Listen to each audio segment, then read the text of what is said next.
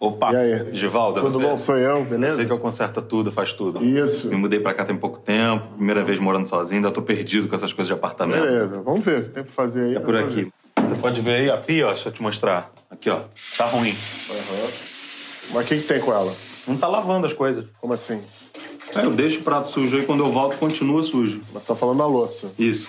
Mas tá saindo água, né? É, mas você vê que a água bate no prato, ó, não acontece nada, tá vendo? Não, o estranho é que quanto mais prato sujo eu deixo, mais prato continua sujo aí dentro, entendeu? Na casa da minha mãe, em 15 minutos, 20 no máximo, se a gente deixasse alguma coisa suja, já tava limpo. Mas lá é pia boa, né? É, pia boa, mas aqui tá acontecendo com copo e com talher também, entendeu? Por isso que eu tô achando estranho. Ô, Ana, esse episódio do Porta dos Fundos é sensacional, né? Nossa, demais da conta, Caju. E é bem por aí mesmo, né? Você só se dá conta da bucha que é lavar a louça, cuidar da roupa, tirar poeira, quando sai de casa e vai morar sozinho. Porque mesmo que tenha sido criado fazendo as tarefas domésticas, sempre sobra um fardo bem pesado de trabalho que cai nas costas da mamãe, né?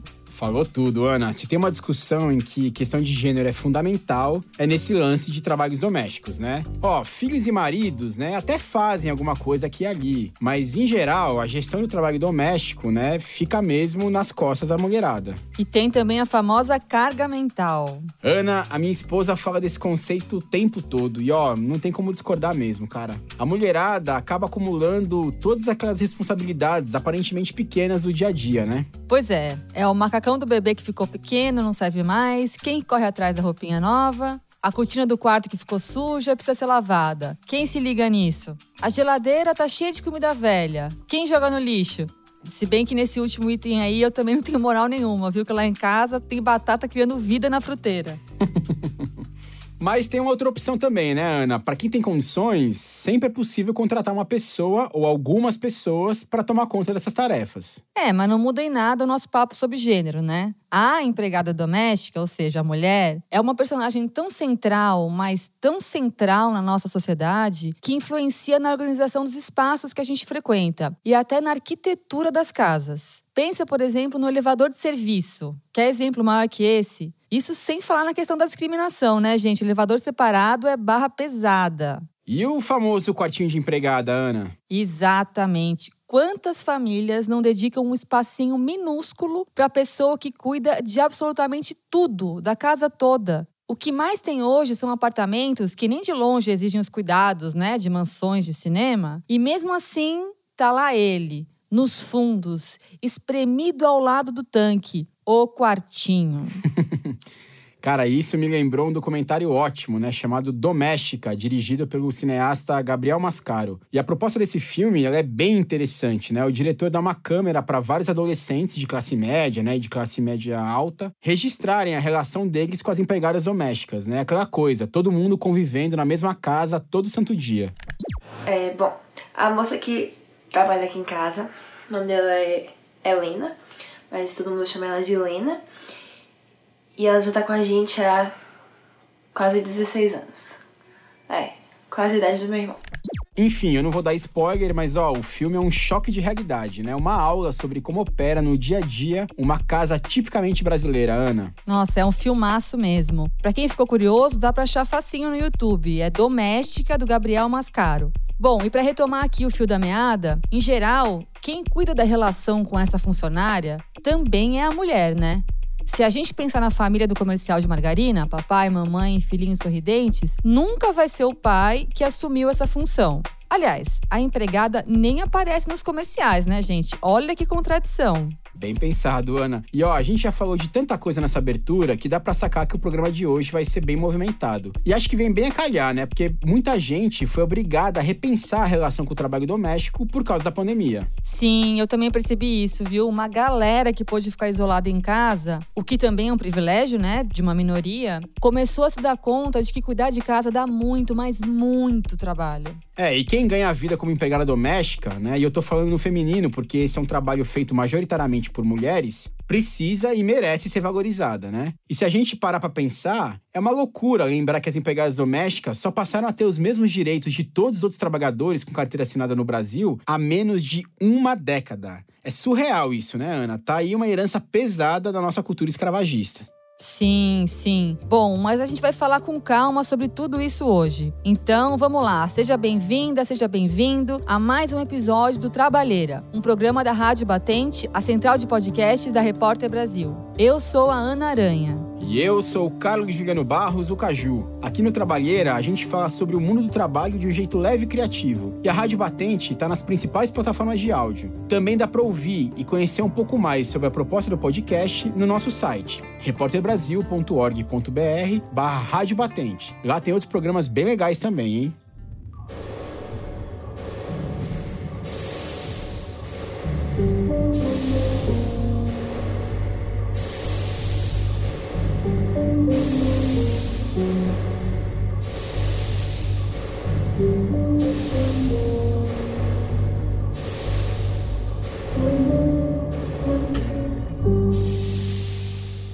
Eu acho que muitas pessoas elas não se sentem parte da casa nesse sentido. E muito por conta da forma que a gente foi criado. E, e eu até me incluo nessa também.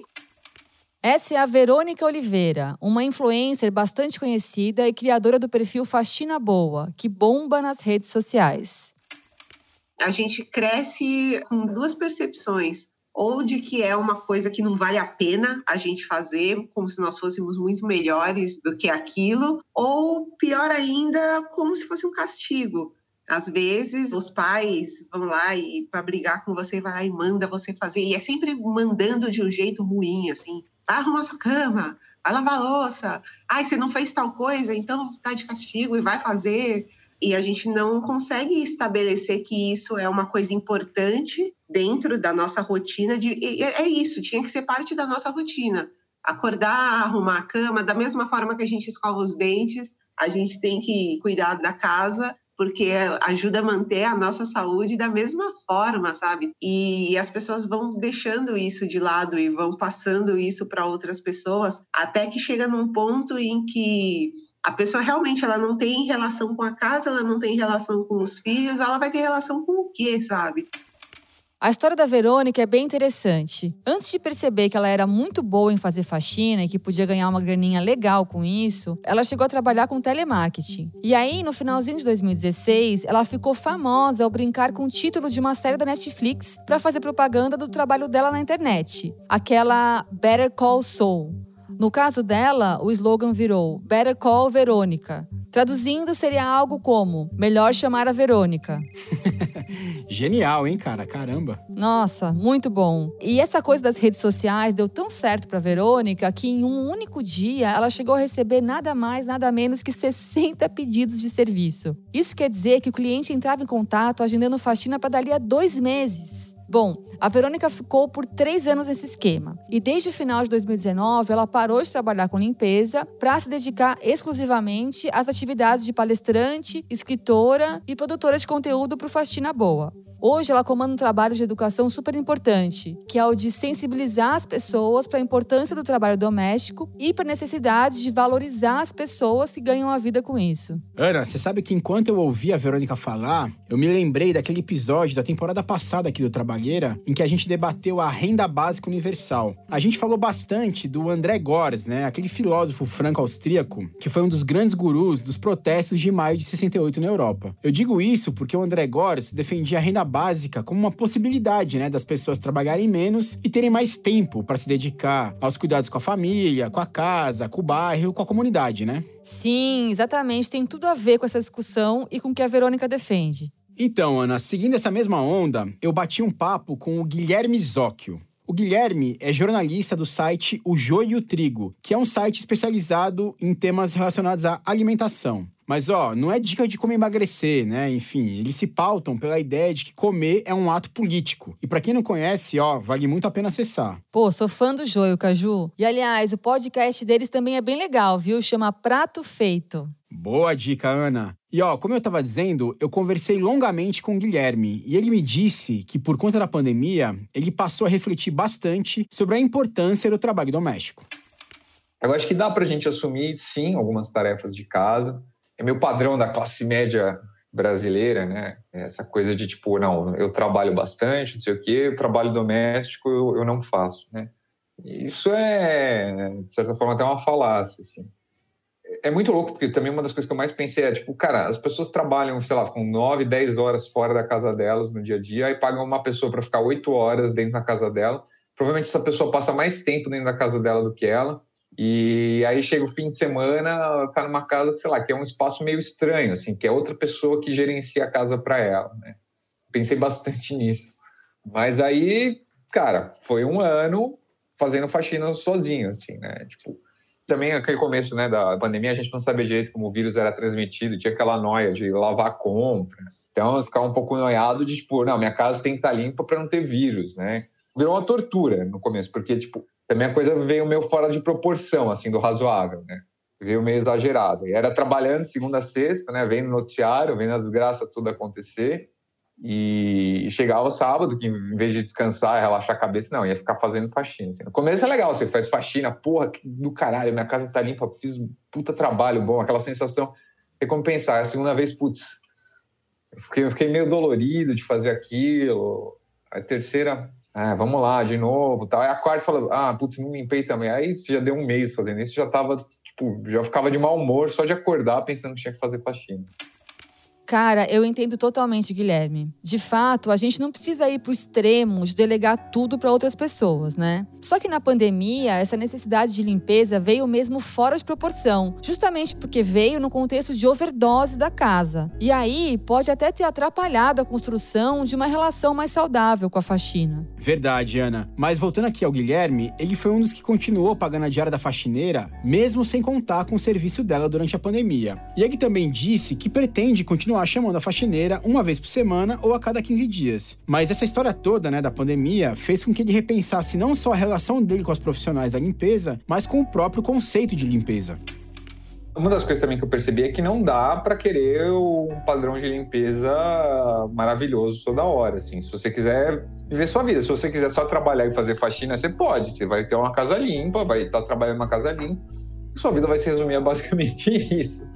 Mas com certeza, eu diminuí a minha necessidade, porque também fui construído né, com esses valores. Ah, não, tem que estar super limpo o banheiro ali, tem que estar o espelho, tem que estar né, brilhando, essas coisas.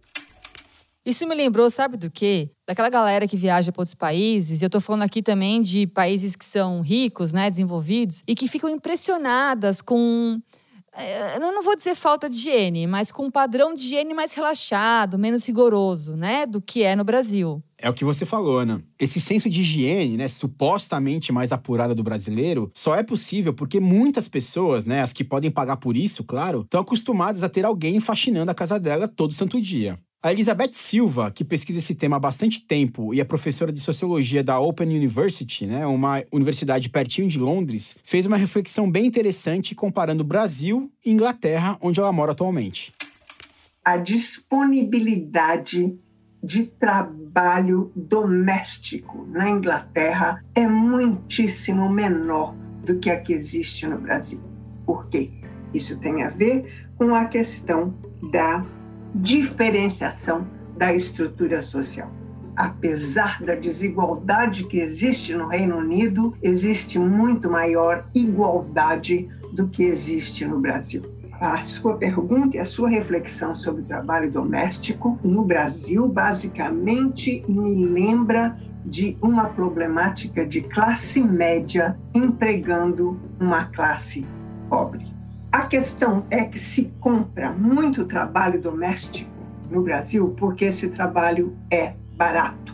Então, quando você compra muito trabalho, você tem que usar esse trabalho. E você usa criando trabalho. Você precisa de tudo muito limpo, você precisa de muita roupa limpa o tempo todo, muita lavação de roupa. Então, alguém tem que cuidar. E quando você não faz, você manda fazer, porque você tem poder de comprar o tempo de alguém para fazer a sua demanda, para fazer o que você precisa. Você usa o trabalho criando trabalho. Cara, é isso. O que as pessoas inventam de missão impossível para empregada doméstica? Bom, e essa fala é uma ótima deixa para a gente mudar um pouquinho o rumo da nossa conversa. Não tem nenhuma década que as empregadas domésticas passaram a contar com os direitos trabalhistas básicos, os mesmos que já eram garantidos há bastante tempo a todas as outras categorias. Isso só aconteceu em 2013, com a chamada PEC das Domésticas. Lembrando que a sigla PEC quer dizer Proposta de Emenda Constitucional. Cara, é impressionantemente recente mesmo, hein, Ana? E na verdade, a luta por direitos né, das trabalhadoras domésticas vem de longa data, tem mais de século. Só que os direitos, propriamente ditos, foram conquistados a conta-gotas. E para entender como a legislação trabalhista evoluiu, né, com o passar do tempo, a gente ouviu a Sayonara Grillo. A Sayonara é desembargadora do Tribunal Regional do Trabalho, a segunda instância da Justiça Trabalhista, e também é professora da UFRJ, a Universidade Federal do Rio de Janeiro essa população que lá nas suas origens trabalhava nas casas dos senhores de engenho, não teve nenhuma reparação. Foram muitos anos e décadas de luta. Né? Em 1972, houve uma primeira lei, a Lei 5.859, que trouxe alguns direitos para as trabalhadoras domésticas, mas muito poucos direitos. Com a Constituição de 88, ela foi realmente um grande marco na luta das trabalhadoras, porque constitucionalizou esse trabalho, reconheceu as trabalhadoras como trabalhadoras sujeitas à proteção constitucional. Então, lá na Constituição de 88, nós já tínhamos os trabalhadores domésticos é, obtido direito ao salário mínimo, a redutibilidade salarial, a licença gestante. Todavia, não tinham, por exemplo, direito à estabilidade gestante. A estabilidade das trabalhadoras gestantes só foi obtida na época do governo Lula, com a Lei 11.324 em 2006, que ampliou as férias das trabalhadoras domésticas, que até então eram de 20 dias para 30 dias, assegurando o terço. Essa lei de 2006 foi muito importante porque ela vedou uma prática muito desigual que ocorria em muitas famílias no Brasil, que descontavam das trabalhadoras domésticas as despesas com alimentação e com moradia da remuneração dessas trabalhadoras. Vejam, elas eram muitas vezes obrigadas né, a trabalhar sem cessar nas casas e ainda assim eram descontadas de suas moradias e da alimentação. Cara, isso também é surreal. Quer dizer, a lei que proíbe que patrões descontem despesa com moradia e alimentação das empregadas domésticas tem apenas 15 anos. Não, e mesmo assim, tem gente que ainda acha que pode fazer isso, né, Ana? O que a gente vê e ouve de reportagem sobre esse assunto é uma grandeza. É, eu acho que o caso mais recente, revoltante, que teve bastante repercussão, foi aquele da Madalena Gordiano, em Minas Gerais. A Madalena é aquela moça que trabalhou por quatro décadas para uma família sem receber salário, não é isso, Ana? Exatamente, esse mesmo. Um caso chocante demais. Cara, eu fico até mal de lembrar dos detalhes, sabia? A família fez a Madalena casar com um parente idoso e militar para receber a pensão dele. Um dinheiro, óbvio, que ela nunca viu. Agora, ouve só esse trecho de uma matéria do Fantástico. Uma mulher negra de 46 anos e que desde os 8 anos de idade vivia em condições análogas à escravidão. Uma investigação do Ministério Público do Trabalho revelou a história da Madalena, uma doméstica explorada por uma família de Minas Gerais. Ela não recebia salário, não tinha direitos e vivia reclusa sob a vigilância dos patrões. Bom, voltando aqui para nossa discussão, ainda não ficou muito claro para mim quais foram as novidades, né, em termos de direitos que a PEC das domésticas trouxe em relação à Constituição de 88. Bem lembrado, viu, Ana? Ó, eu já tinha deixado isso passar, né? Mas então, acho que nesse caso é melhor pedir ajuda para os universitários, né? No caso, para uma professora universitária, a Sayonara Grillo, de novo. Mas essa regulação, embora tenha sido uma conquista lá em 88, ela não significou a isonomia de direitos, né? ou seja, direitos iguais aos demais trabalhadores. A segregação de direitos, a desigualdade, continuou existindo até a aprovação da chamada PEC das domésticas. Então, portanto, hoje as trabalhadoras têm direitos iguais, né? uma relação de emprego protegida nos termos do inciso 1 da Constituição, direito ao FGTS, ao adicional noturno, ao seguro-desemprego, seguro contra acidentes de trabalho, salário família, proibição é, de discriminação, proibição de trabalho abaixo dos 18 anos.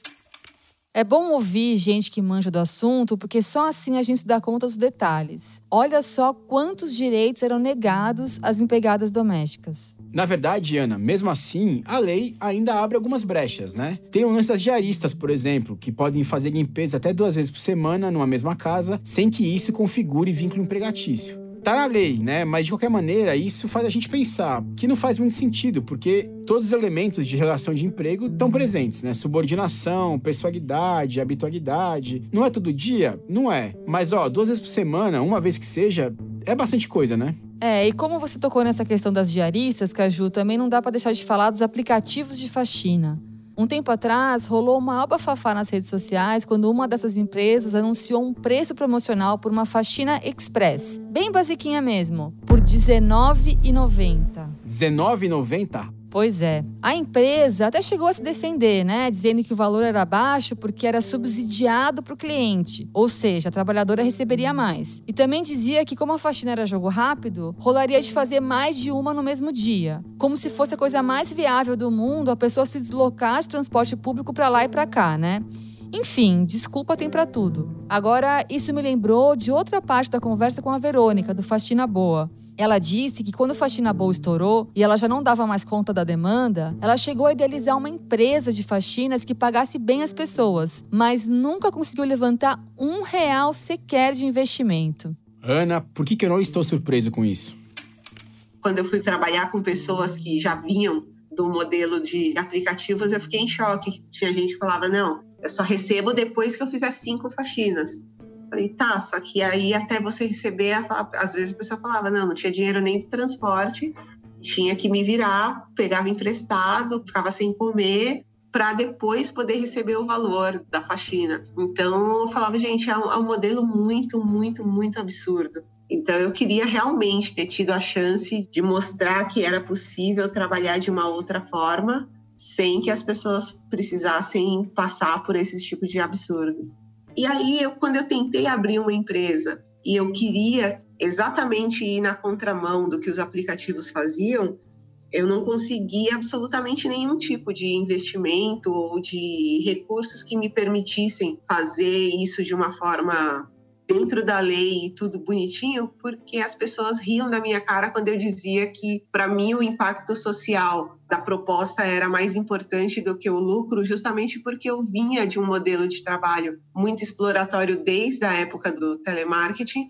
Eu imagino que daqui a um tempo a gente consiga ter empresas nos moldes da empresa que eu cheguei a planejar ali na minha cabeça, mas que isso demanda tempo e educação e me dá um baita no desânimo ter que falar coisas tão óbvias em 2021, assim, que você tem que respeitar a pessoa que está trabalhando dentro da sua casa, que você tem que pagar bem por um trabalho que é super difícil. Ah, eu escuto muito que limpar a casa qualquer um faz. E geralmente quem fala isso não é capaz de limpar a própria casa. Rapaz, essa fala da Verônica arrepiou, hein, Ana? Da cabeça aos pés. E acho que a mensagem está muito clara, né? É preciso criar uma relação mais saudável com o trabalho doméstico. Encarar e assumir algumas tarefas que a gente delega para outras pessoas sem necessidade. Agora, se a pessoa realmente precisa recorrer a um profissional da limpeza, ou porque não tem tempo, ou porque realmente não dá conta e precisa de ajuda, então tem que dar valor e pagar dignamente. Com certeza, Ana. E o Guilherme, né, do site O Joio Trigo, que a gente ouviu agora há pouco, falou algo bem parecido é um trampo que tem que ser valorizado, cara. A gente, tipo, lega esse trabalho para as pessoas de mais baixa escolaridade, né, para as pessoas que são consideradas vulneráveis socialmente e a gente não valoriza esse trabalho. E tem que valorizar, cara, tipo, porque é um trampo que exige muito conhecimento. Tem coisas que você só vai aprendendo, tipo, limpando, cara. E mesmo limpando, assim, você vai ver que, tipo, alguém que tem mais experiência fazendo a coisa vai fazer muito melhor do que você. Ô, Ana, e essa fala do Guilherme me fez pensar numa coisa praticamente não existe progressão de carreira, né, para empregada doméstica. Essa questão da experiência é muito pouco valorizada. Sei lá, a pessoa que trabalha com isso há 40 anos pode ganhar o mesmo ou algo muito próximo do que aquela que começou agora. Enfim, é só uma reflexão final aí para não passar batido.